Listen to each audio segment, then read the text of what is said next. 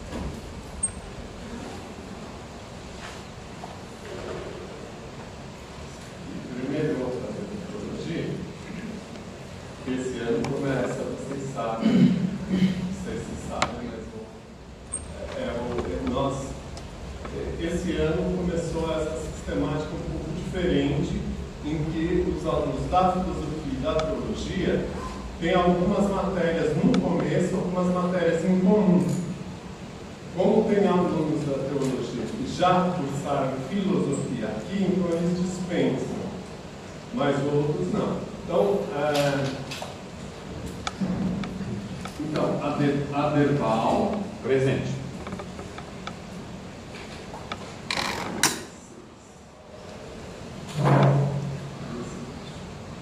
Adriano, presente.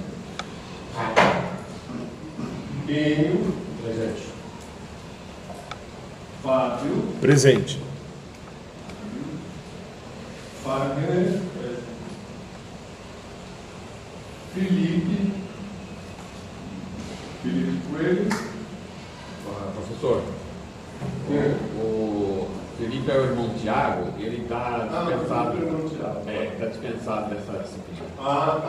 pediu que eu avisasse. Ah, legal, isso mesmo. Ainda bem que você me lembrou.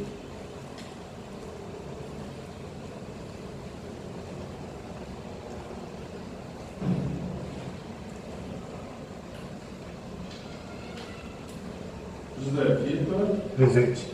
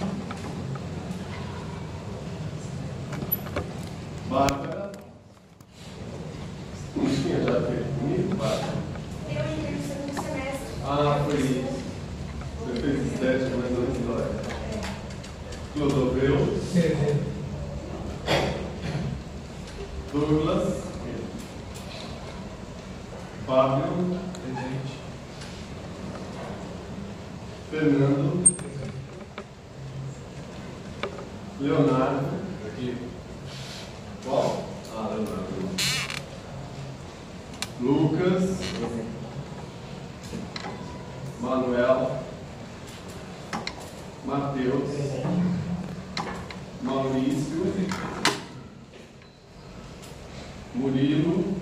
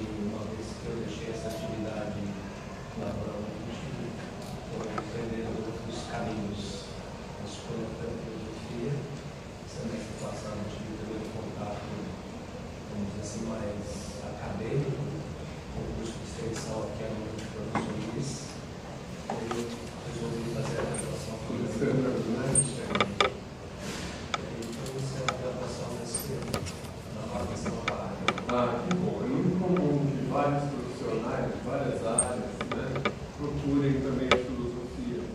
Nós tivemos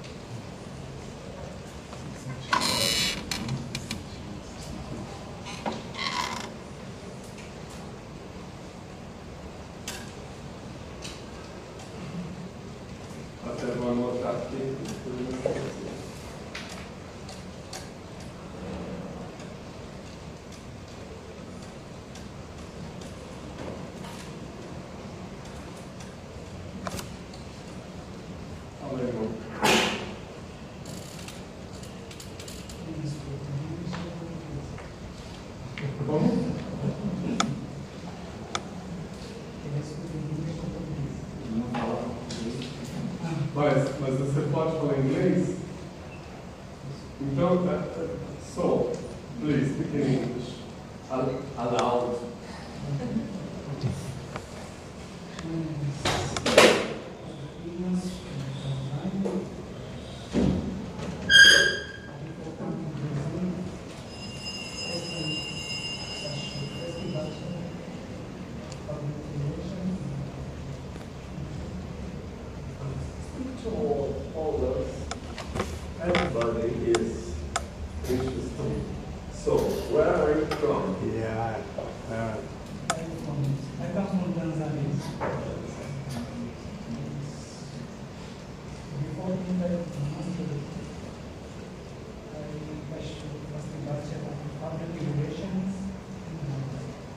Ele era da Tanzânia, fez relações públicas e marketing, né? e depois entrou na vida monástica. Então, agora ele está aqui no mosteiro, olhando aqui. E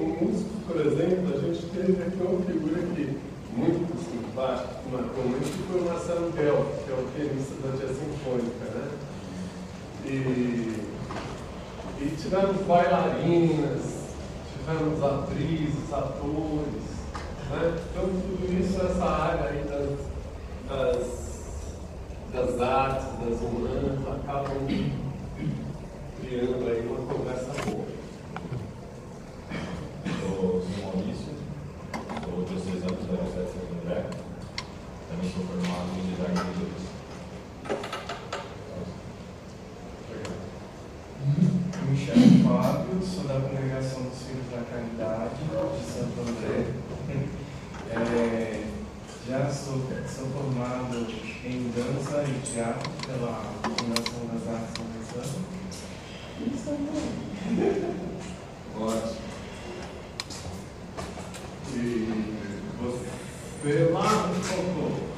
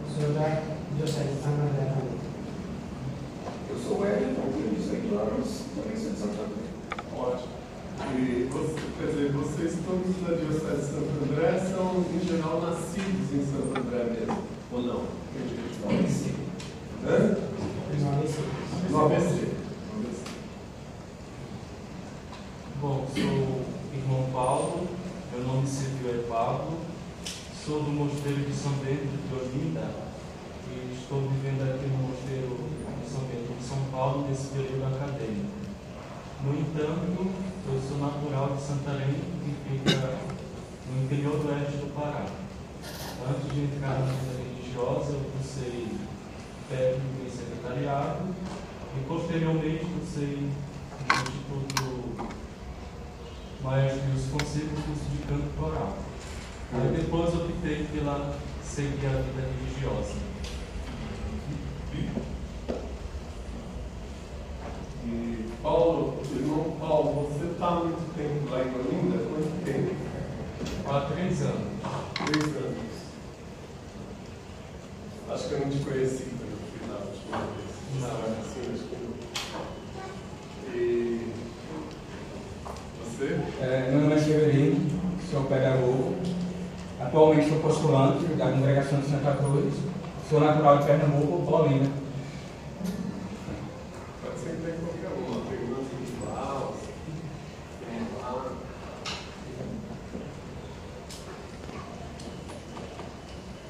É, então você aproveita que você está chegando, você apresenta, né? A gente está aqui fazendo uma apresentação, falando o nome, falando se já fez o curso antes. Bom, é, meu nome é João Pedro, eu estudei faz muito tempo, fiz propaganda, engenharia, trabalho com engenharia. É, há algum tempo eu me atuo no curso de filosofia, nunca faço dia. É, dessa vez me matriculei porque era de noite. E mais fazer uma Vai ser fez força Fazer duas matérias. Ah, ótimo. Bom, então bem-vindo. João Pedro. João Pedro.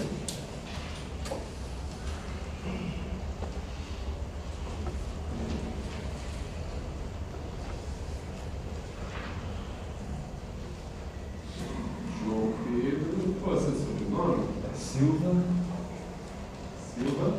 e é VAC, é W-A-A-C-K. CK? É, Vá. VAC.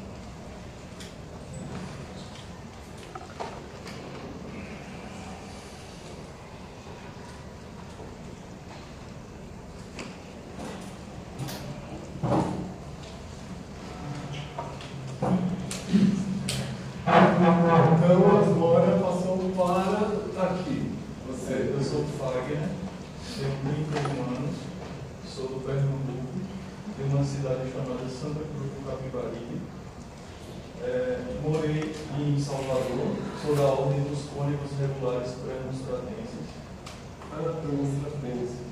E depois de Salvador fui morar em Viena, na Áustria, voltei para o Brasil, trabalhei como é, donatopraticista no IML e também no, numa clínica funerária, né, fazendo toda a questão do procedimento dos corpos. E agora eu estou aqui em São Paulo, na nossa base, nós temos a Badia de Jaú, no interior de São Paulo, outras casas também no interior, e aqui nós, nós moramos nos Jardins. Na igreja de São José. São José. E estou fazendo teologia, filosofia já fiz. É isso, falo alemão.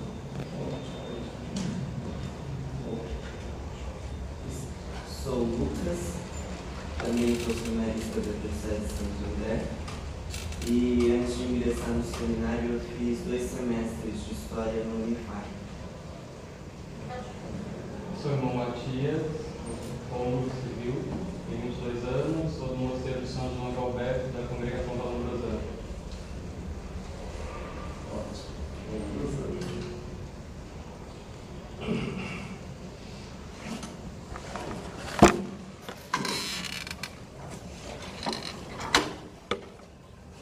Irmão Matias, você é,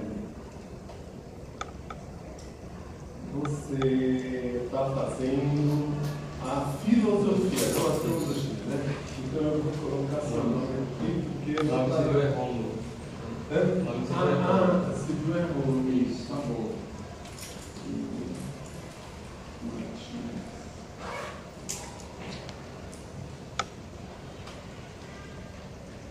É, como- Qual é que você falou?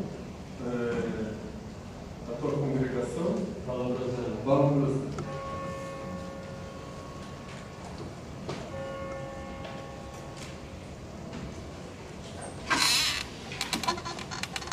Sou Murilo, 64 anos, aposentado, bacharel em economia, eh, casado, uma filha, e esse é o meu último semestre em bacharel em filosofia. Ótimo, bem-vindo. Eu me chamo Enio, tenho 39 anos, sou natural de Fartura do interior de São Paulo. Eu sou missionário da comunidade Aliança de Misericórdia, estou há 11 anos na missão, né? Eh, sou formado em filosofia pela Faculdade Salesiana de Manaus, né? estou dando continuidade agora no curso de teologia. Ótimo. Então, eventualmente, você poderia dispensar essa disciplina, eu acho, não? Eu poderia, professor, mas assim, mas por causa da missão, como eu fiquei três anos sem estudar, Ah, tá bom. eu sei que na teologia precisa de umas bases filosóficas, então eu fiquei por fazer. Tá ótimo, tá ótimo. Você? Eu sou Adriano, sou da cidade de Guabiraba, estado de Pernambuco, região Nordeste, diocese Caruaru. Sou formado em filosofia, licenciado pela Faculdade de Filosofia, Ciências e Letras, FAFICA. Iniciei também a minha faculdade com a os Salesianos, em Manaus. Preparei tempo e trabalhar como professor normal. Então, exerci a profissão como professor por dois anos. Depois, eu fui para a área de comércio. Comércio, aí fiquei cuidando de duas lotéricas administrativamente. Uma lotérica e um correspondente caixa aqui, e depois fui para cá, para São Paulo. Estamos como Agostinho da Assunção, acionistas.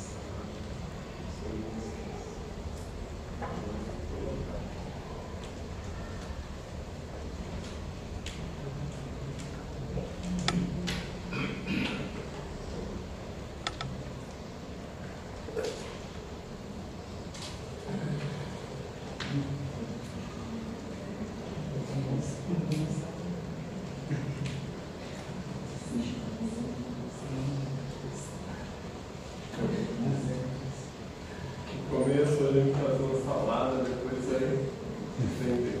Bom, eu sou de uma pequena cidade do Triângulo Mineiro. Eu atualmente estou trabalhando como pedagogo, mas também sou pedagogo na área de educação especial, mas também sou licenciado em filosofia. Tenho 21 anos. 28, amanhã eu faço 29 anos. Você é religioso ou não? Sou associacionista. Associacionista.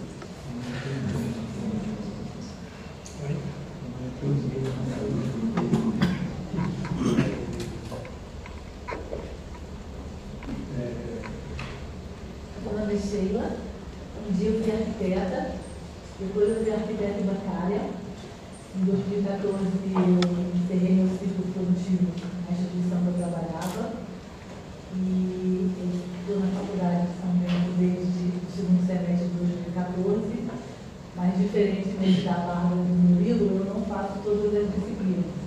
Então eu já tenho 80% das disciplinas concluídas, mas, por exemplo, esse semestre eu vou cursar só a matéria no nono ano. Bom, eu sou Valdinei, tenho 38 anos, sou natural de São Paulo, mas atualmente moro com os meus pais em São João de Veio, Paraná. Sou religioso da ordem premonstratense e sou formado em filosofia, letras e pós-graduado em metodologia de ensino religioso.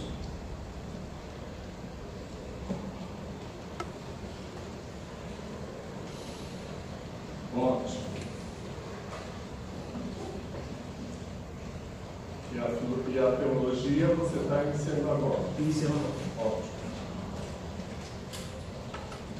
Meu nome é Aderbal, eh, sou bacharel em Direito, formado em 1973, com 67 anos. Me formei aqui pela Faculdade de São Francisco, aqui pertinho. E agora eu estou aposentado. Sempre gostei de ler filosofia e religião, mas assim, a história das religiões. Mas assim, essa leitura fica muito fragmentada, né? A gente não lê sem metodologia, sem uma orientação, vai lendo. Então, eu colecionei livros em casa, tenho muita leitura, mas agora eu quero fazer a teologia para sistematizar um pouco isso, quer dizer, fazer disso um conjunto, um começo, meio e fim. Né? E conforme eu me aposentei, eu fiz o, a teologia para leigos, no- na região episcopal de Santana. Fiz também um curso de dois anos com os padres da Nossa Senhora do Sion, um curso que eles oferecem no Centro Cristão de Estudos Judaicos, que estuda a história do judaísmo e teologia, fazendo essa ponte da teologia da continuidade, né? É, a herança judaica no cristianismo. Eu sou apaixonado por essa área, né? E, então, por esses caminhos, acabei chegando aqui na Faculdade de São Bento. Ótimo. Nós tínhamos um monge aqui que muito se interessava também no turismo, e estudou, foi, estudou em Jerusalém, falava muito bem hebraico, correntemente com o José. Infelizmente já faleceu, faleceu há poucos anos, mas esse diálogo né, com a comunidade judaica, com a teologia,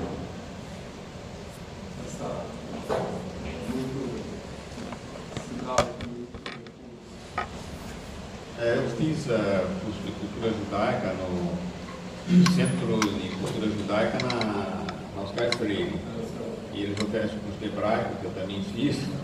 Eu, eu fui fazendo tudo aquilo que eu podia alcançar. E... Mas agora com o curso de teologia, tudo há de ficar mais. É, eu quero, quero ver se eu consigo fazer disso, que hoje está assim, quebra-cabeça, um mosaico, eu quero ver se junto as peças. Junto as peças. Sou Clodoveu, é, natural do Rio Grande do Sul, 74 anos, sou viúvo, três filhos, três netos, engenheiro mecânico, estou formando teologia pela, por essa faculdade, qual para apresentação do TCC. O que mais? A amizade com a- o mosteiro iniciou por uma ocasião, há semanas, São Bento, em que houve uma palestra, uma semana aqui, sobre Mestre Divina, ministrado por um monge, se não me falha, era italiano, mas não, não se me falha a memória, ciências. Depois fiz eh, filosofia livre com o professor Royal aqui, umas três semestres, e de tarde fui me aproximando disso aí.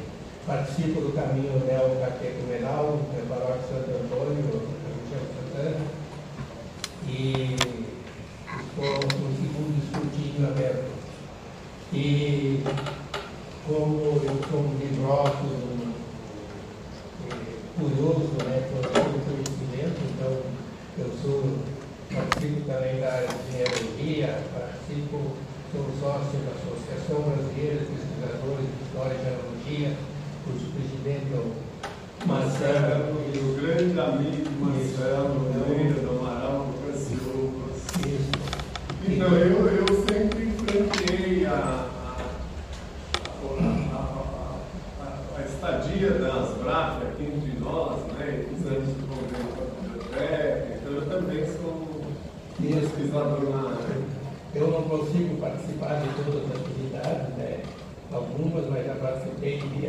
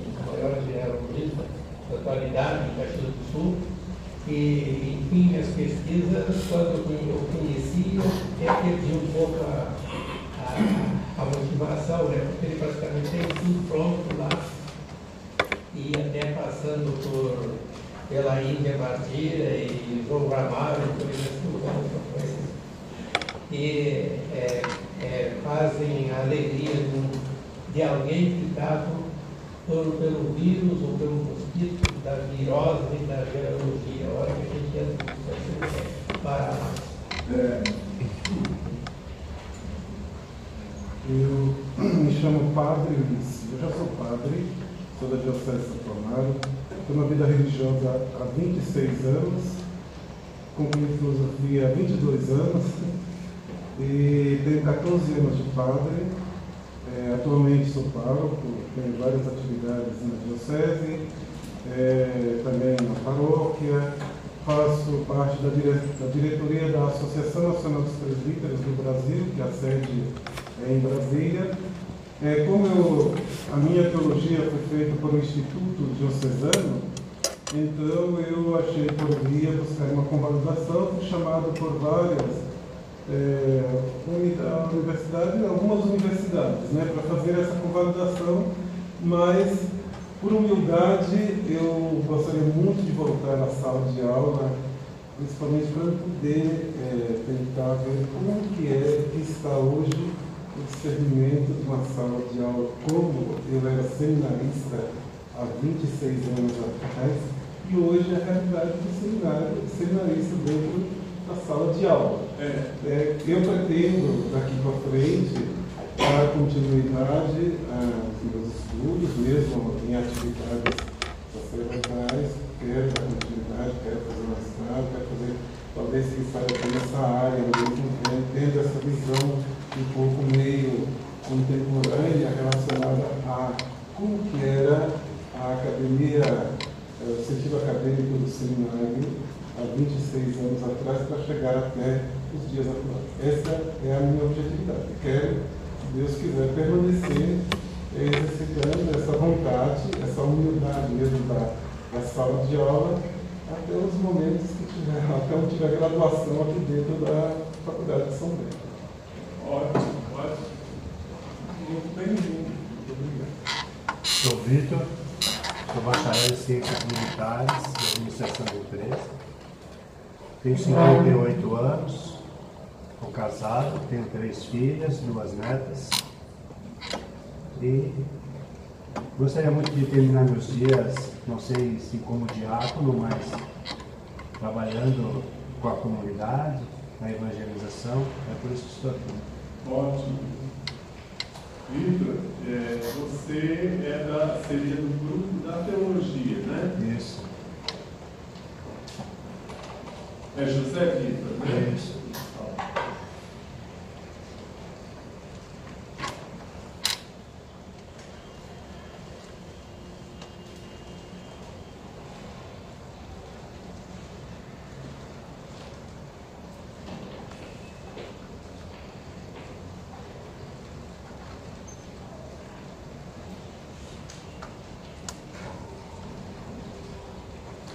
Meu nome é Fábio, tenho 40 anos, sou formado em odontologia e em direito. Uh, há 29 anos, mais ou menos, 29 anos como ministro de música e há 20 como ministro, da, da ministro extraordinário da Sagrada Comunhão. Uh, sou ba uh, bacharel e advogado, sou também especialista e mestre em direito. Atualmente eu advogo e dou aula também em faculdade e cursinho. E estou aqui porque sou candidato ao, ao sacerdócio e meio rebelde, até admito, porque assim, falei para o meu bispo, Dom Sérgio de Deus Borges, falei, ah, não vou fazer filosofia, tô, tô cansado, não vou, tô velho, chega, não dá. Aí ele falou, não, não se preocupe, faça, faça teologia, terminada a teologia nós vamos verificar e possivelmente a gente vai fazer a sua ordenação. E aí, estou aqui. Então, assim, casos, alguns casos assim, especiais de vocês, algumas disciplinas, espero que não, mas podem eventualmente serem redagativas, tá? chover no molhado, né? Mas, na medida do possível, vocês também vão, vão colocando as questões de vocês.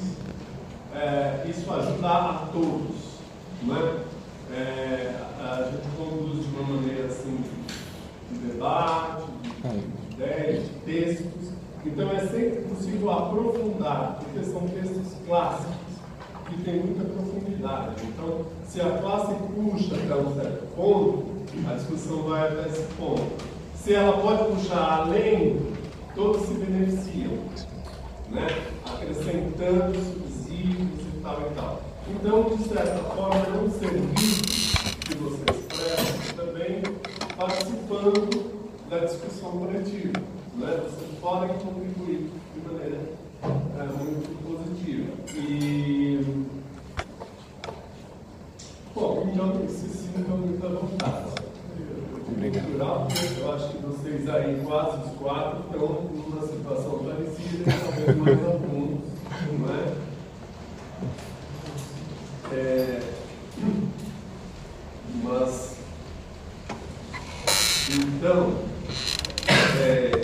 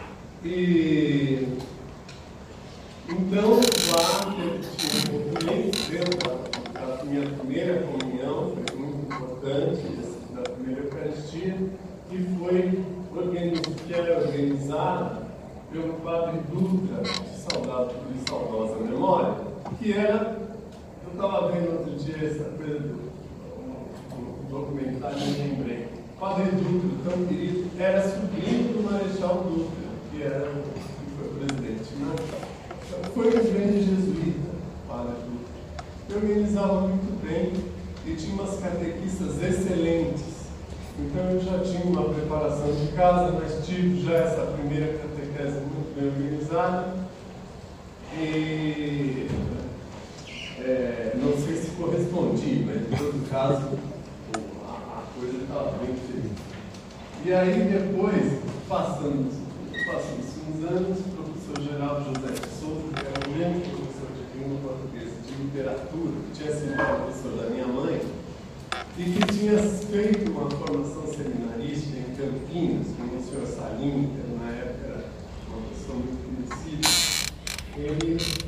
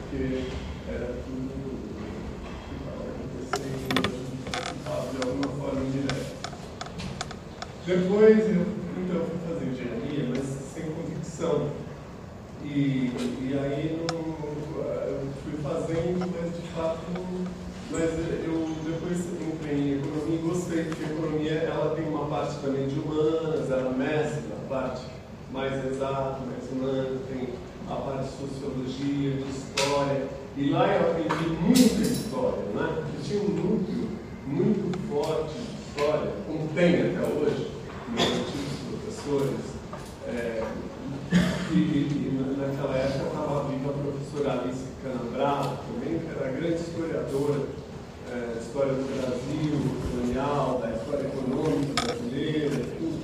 Então, a gente, eu acabei aprendendo história na, na faculdade de economia.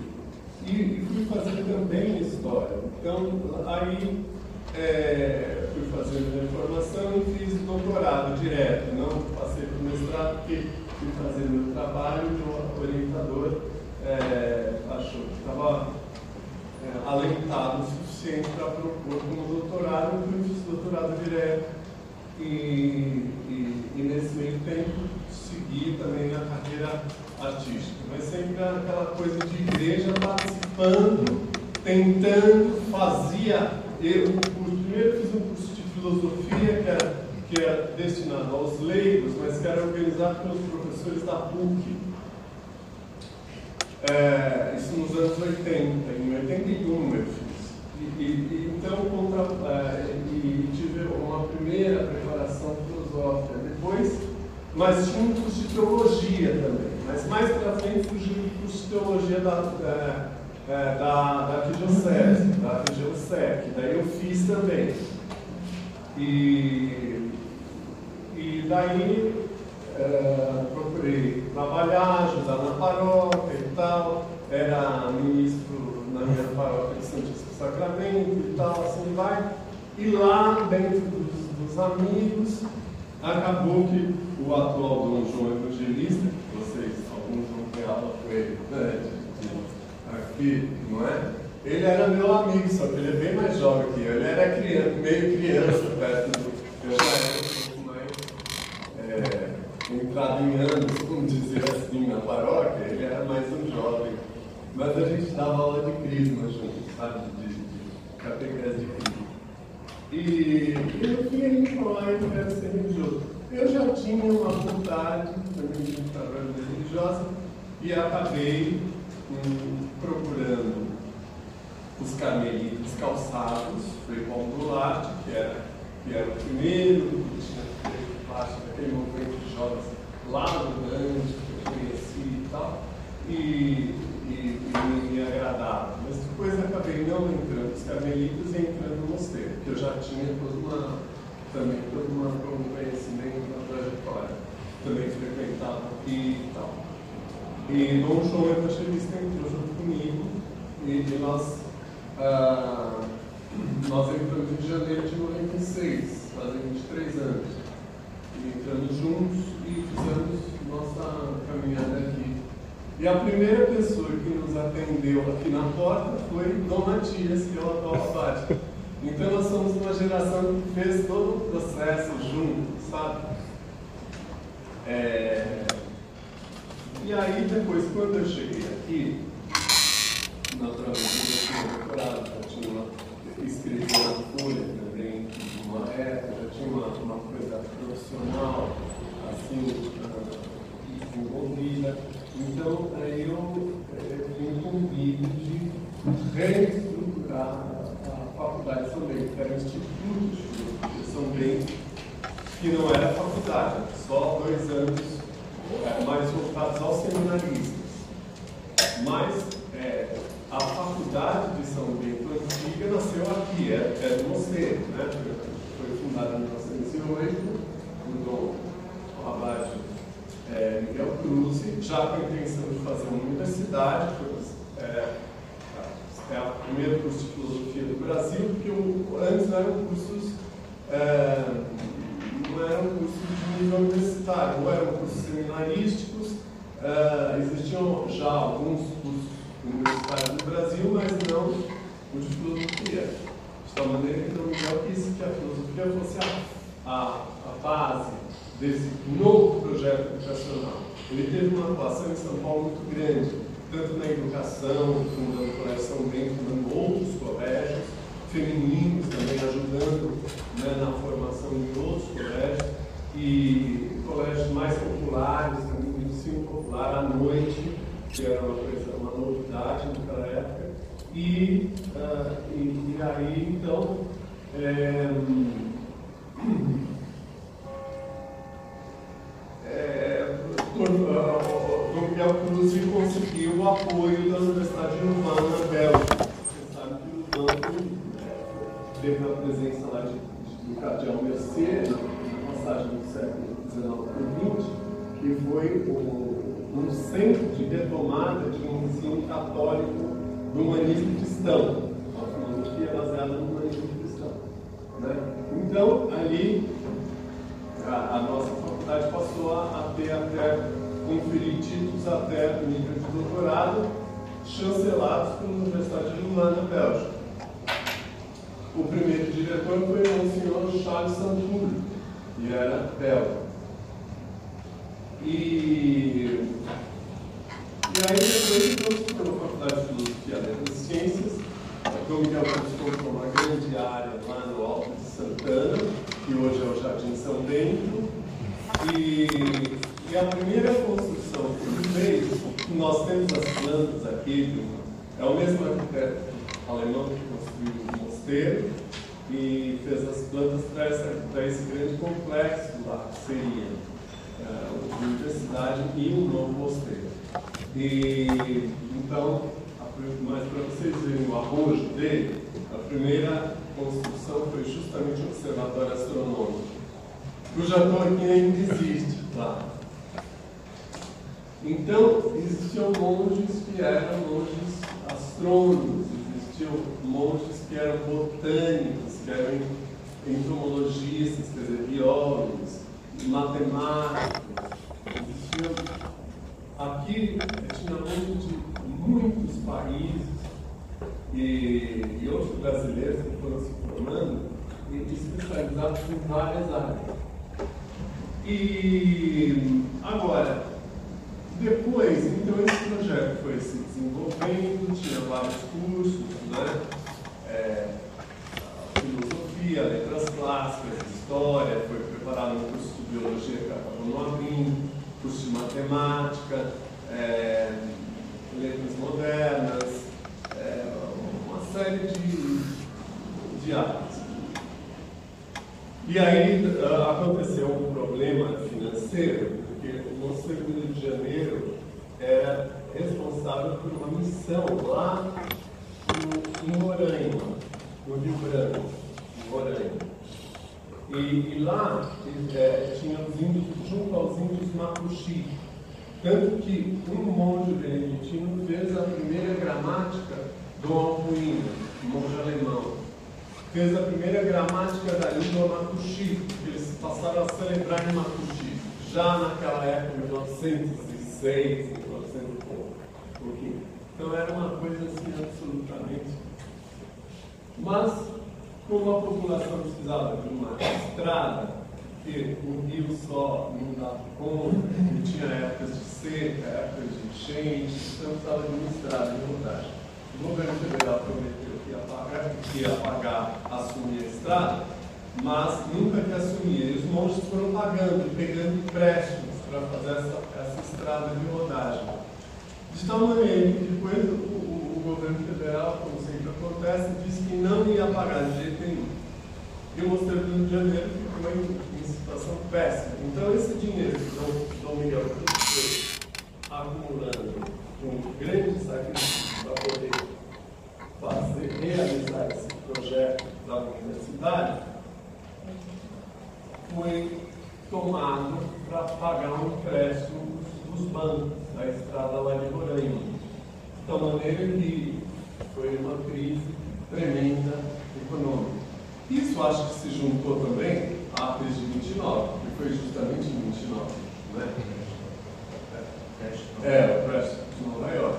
Então, isso uh, ajudou, a, acho que, a piorar as coisas. De tal maneira que ficou a Faculdade de São Bento, mas não naquela proporção que ela deveria ter tomado pelos planos iniciais. A coisa foi indo em 46, a Diocese de São, a Diocese de São Paulo resolve fazer esforços para criar uma universidade, que é a PUC. E, dentro de um convênio com mosteiros, nós temos uma documentação, é, a Faculdade de São passou a ser um dos polos iniciais a partir dos quais se criaria a PUC. Então, é, junto com o SEC Sapiência, que as, as universidades tinham, tinham vindo do Brasil com ajuda do tinham feito o Colégio de Zuazou, que era o grande colégio feminino do Brasil, é, e que, assim, uma, uma nota curiosa ali era, era a casa da minha família, da família Uchoa. Que o Palacete Uchoa, que as irmãs compraram para fazer o colégio. E, e é onde é hoje a, essa área tombada do, da, da, da Rua Augusta, lá, aquele Parque Augusta. Né? Lá era o Colégio de Azul. Então, das irmãs eh, Santo Cônica e Santo Agostinho, que era o bandão do São Bento. São Bento era masculino e Azul feminino, eram dois colégios assim, de excelência. Muito bem, as cônicas criaram sete sapiências e esse também um dos pontos para a formação da PUC. E a Faculdade de Direito Paulista, que foi criada em 46 especificamente para que se criasse a nova universidade. Então essas comunidades, elas continuaram pertencendo a cada um, por exemplo, as cônicas continuaram donas do, do SEDES, o Mosteiro continuou dono da Faculdade de Filosofia, de São Bento, e assim, mas se reuniram formando a Pontifícia Universidade Católica, em 46. Até que num processo longo de, de doação, o mosteiro acabou, nos anos 50, doando completamente a faculdade à nova mantenedora, que é a Fundação São Paulo. E aqui surgiu então o, o, o, curso de filosofia do Instituto São Bento. Esse, com, com algumas interrupções, perdurou até a minha, até eu assumir. E eu fui, então, é, Dom Estevão, que é o nosso grande monge filósofo, Francisco Benjamin Souza Neto, né, um grande, é, grandíssimo é, filósofo, professor, professor medieval, antigo, né, tudo isso ele conhece com a palma da mão, agora está aposentado. Mas ele era o diretor, aí eu, eu sucedi por a missão de é, novamente é, fazer uma faculdade é, com regulamentação pelo MEC. Foi ali que eu comecei, a partir de 99, 2000, e aí começamos um novo curso dessa nova fase da faculdade. Né? Por isso que eu fiz lá no Brasão, vocês veem que tem duas datas, 2000 e 1908. 1908 a primeira fundação, 2000 é essa, é essa renovação. Né? Então nós assumimos, porque inclusive porque na PUC até o nome, depois de alguma reforma universitária nos anos 70, e esse nome saiu, o nome de São Bento, da Faculdade de Filosofia. Né? Mas as raízes históricas são as mesmas. Quero dizer, então isso para vocês compreenderem essa longa história dos tempos. Né? E, e aqui então tem sido minha missão durante esses anos todos é, suscitar e, um pouco preservar e animar esse curso, que eu acho que é muito importante, porque tem uma função na cidade de São Paulo, no Brasil, na igreja e na cidade de São Paulo. Né? Porque nós temos é, assim, uma falta, como vocês sabem, como acabei de dizer, eu, por exemplo, sou oriundo da USP, sempre. É lógico, conheci outros lugares, depois fiz teologia por 2011, fiz várias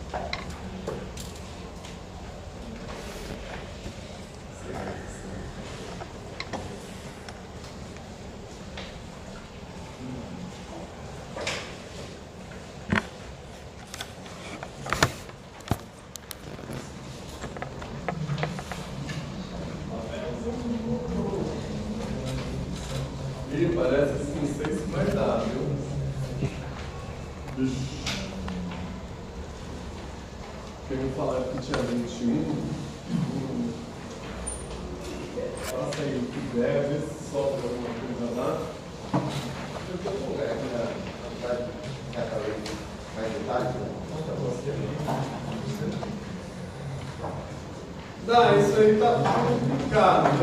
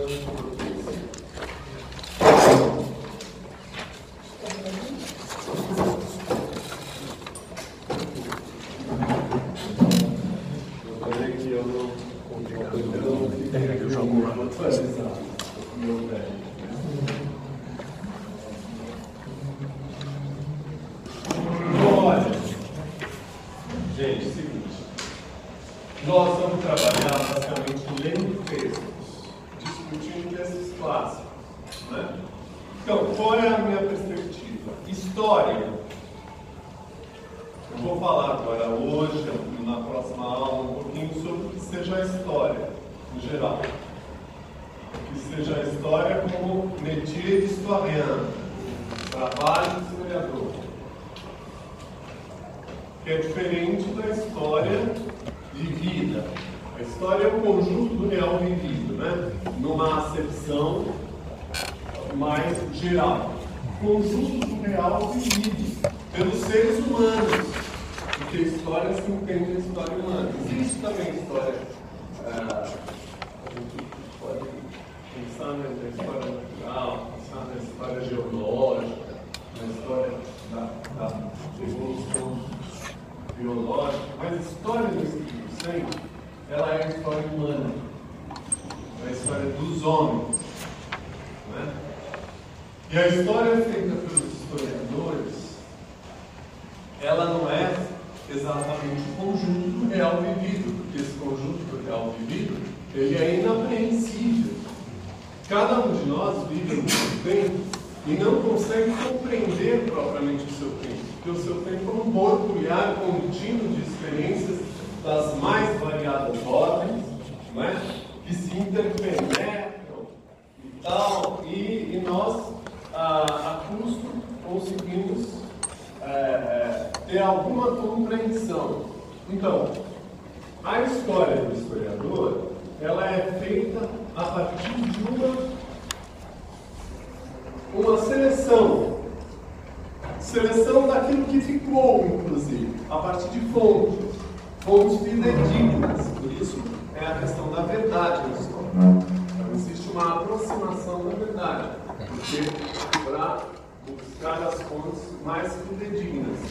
Então a história se faz a partir desses indícios.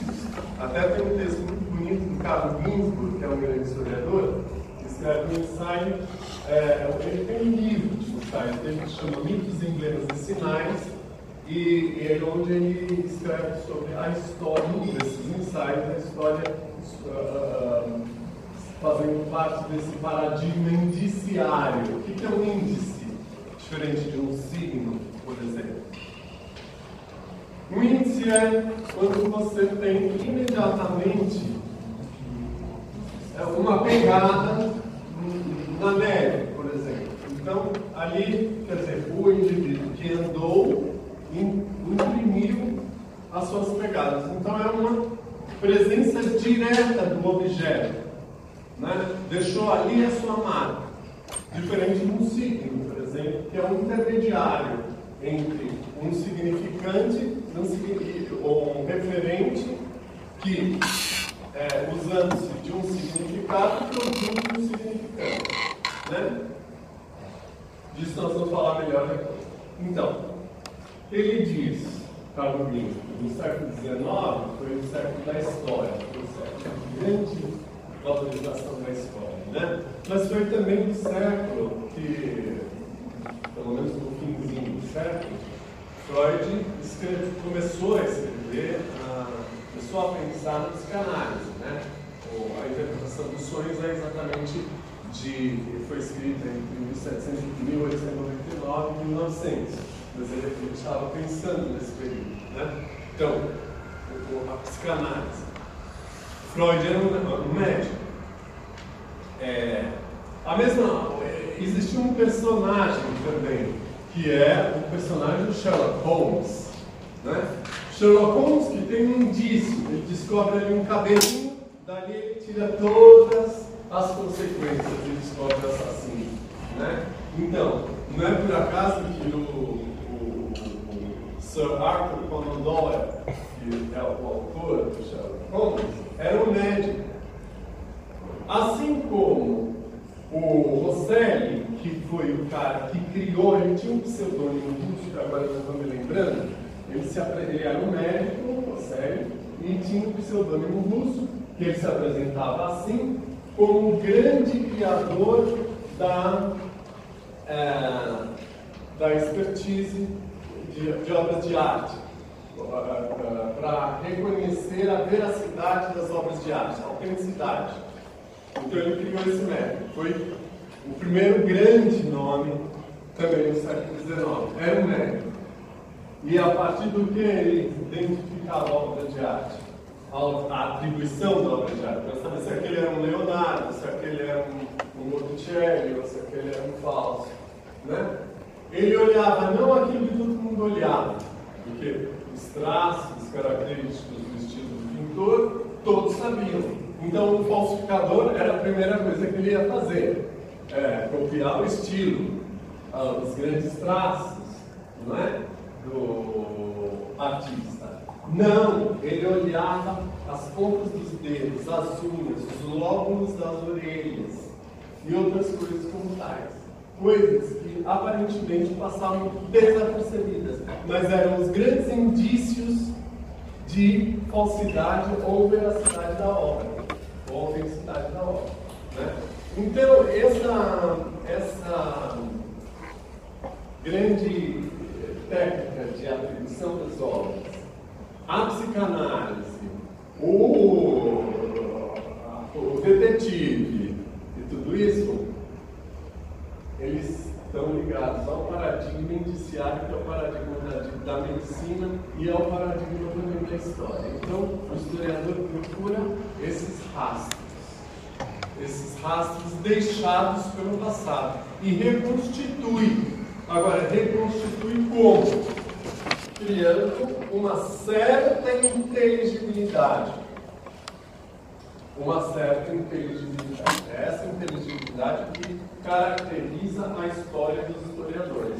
Então aqui nós temos um grande livro, um livro é, que infelizmente não tem publicação e não tem porquê, mas é um livro do Henri René Marroux. Eu sempre faço. Uma vez eu fiz a classe inteira repetir Henri René Marroux, Marroux. Foi um exercício maluco, né? Henri Marroux foi um grande escritor, um, grande historiador é, francês. Morreu em 1977, nasceu em 1904 e morreu em 77, portanto viveu sempre no século XX. Mas é, ele tem essa, essa obra interessantíssima que é do conhecimento histórico. Então, em primeiro lugar, o conhecimento histórico. A história é um conhecimento. Essa história do historiador é um conhecimento. Agora, esse conhecimento que, produz, que se produz a partir de métodos e técnicas específicos e é auxiliado pelas ciências auxiliares da história, então a paleografia, a numismática, né, tantas, tantas ciências que ajudam o historiador a fazer uma história é, consistente e consequente. Então, é, ele reconstrói. Agora, quando ele reconstrói e produz um texto, esse texto se chama historiografia. Então, a historiografia é o produto do conhecimento do historiador, não é verdade? De tal maneira que eu tenho história, eu posso ter três acepções da palavra. Então, é, história como conjunto real acontecido.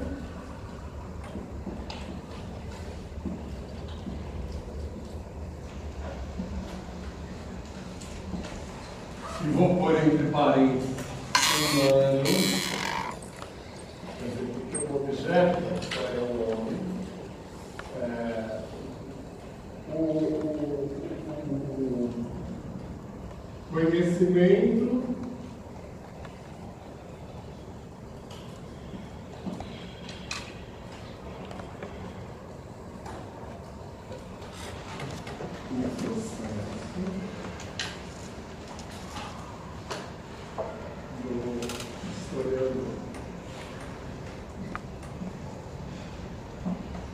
E, finalmente, a historiografia.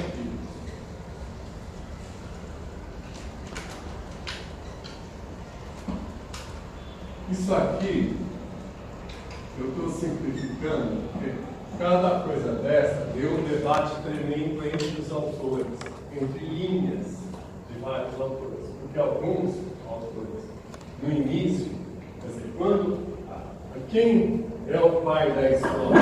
Quem é o pai da história? É chamado pai da história. Heródoto. Né? Heródoto, pai da história. Então, desde Heródoto, na Grécia Antiga, depois Tucídides, Políbio. Então, Tucídides, Políbio são os historiadores mais próximos a um método mais apurado. Heródoto foi o primeiro grande historiador que era mais um, talvez um etnólogo, um colecionador de de narrativas e tal, então não se prendeu tanto a um método de esclarecimento das fontes. Tá certo? Então, nós temos os, o início lá da história do corpo disciplina é,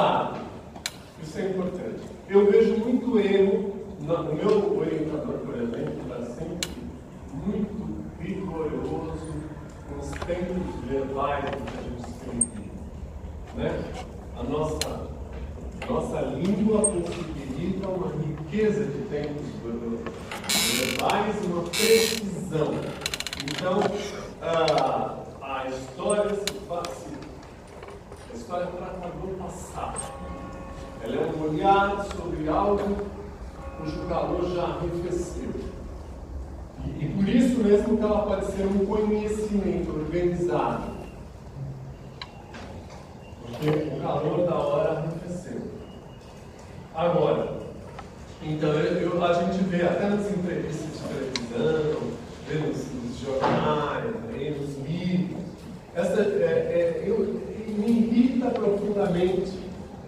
É, Manuel Bandeira nasce no Recife em 19- 1800 e pouco. 1800 e pouco, ele nasceu em 1890, 1880. É, né? Carlos Drummond de Andrade nasce em Minas Gerais em 1902. Carlos Drummond de Andrade vai escrever o seu livro, o seu grande livro, em 1940 e pouco. Quer dizer, nós estamos em 2030, ainda vai escrever. Né? Kant vai escrever a razão, a crítica da razão pura em 1700. Lá vai, ele ainda vai escrever. Eles ainda põem no futuro. Então, assim, é uma coisa, do ponto de vista de história, isso é impensável. Mas não é impensável que a gente seja chato. É impensável por quê? Porque a inteligibilidade pressupõe que seja o passado, que seja uma ação passada, pretérita. Não é? E nós ainda temos em português coisas que estão cada vez perdendo. Eu assisto o Jornal Nacional da Globo, eu tenho vontade de vomitar, porque eu vejo que o português está sendo deliberadamente destruído. Não, existe mais o verbo estar, vocês notam? Reparem, abre o ouvido. Eles falam tão. É, os bombeiros estão lá acudindo e. Não é, que, não é que um ou outro fala, porque eu tenho certeza que isso foi uma deliberação consciente. Porque todos os repórteres e os próprios narradores lá, eles falam assim, não tem mais o ex do verbo estar, tem só a segunda, a segunda eh, eh, sílaba.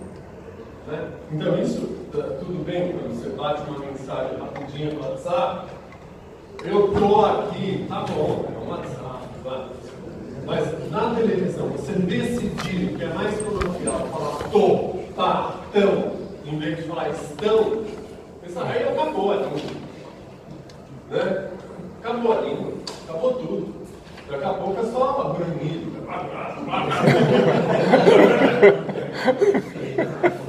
Né? Então, assim, é, tudo bem que existe uma linguagem coloquial, mas a gente também precisa ter a grande, compreender a grandeza da língua, o alcance, porque isso é conhecimento.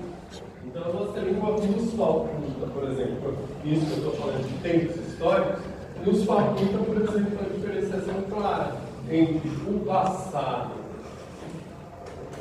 o passado, o, pre, o pretérito perfeito, o pretérito imperfeito, o pretérito mais que perfeito. Né? Diferença do pretérito mais que perfeito. Eu amara. Amara é uma ação completamente acabada no passado. Amei já não é tão, tão antiga, tão acabada. Eu amava. Eu estarei amando. Né? São Agora tem essa coisa de gerúndio, todas essas. como é que chama? É mais conceito da telemática, tudo no é. Vou estar providenciando. E agora já surgiu, eu já notei, é, gosto de Portugal, gosto de ir a Portugal, e Portugal é tudo, é, não tem o gerúndio, né? Tudo. é, então, é, agora tem uma turma da reação ao gerúndio, que está recuperando essa coisa muito portuguesa de falar estou a amar, estou a falar, estamos a falar sobre São Paulo. Já tem gente falando assim, é legal, porque pelo menos foge daquele gerúndio que é tudo é gerúndio, né?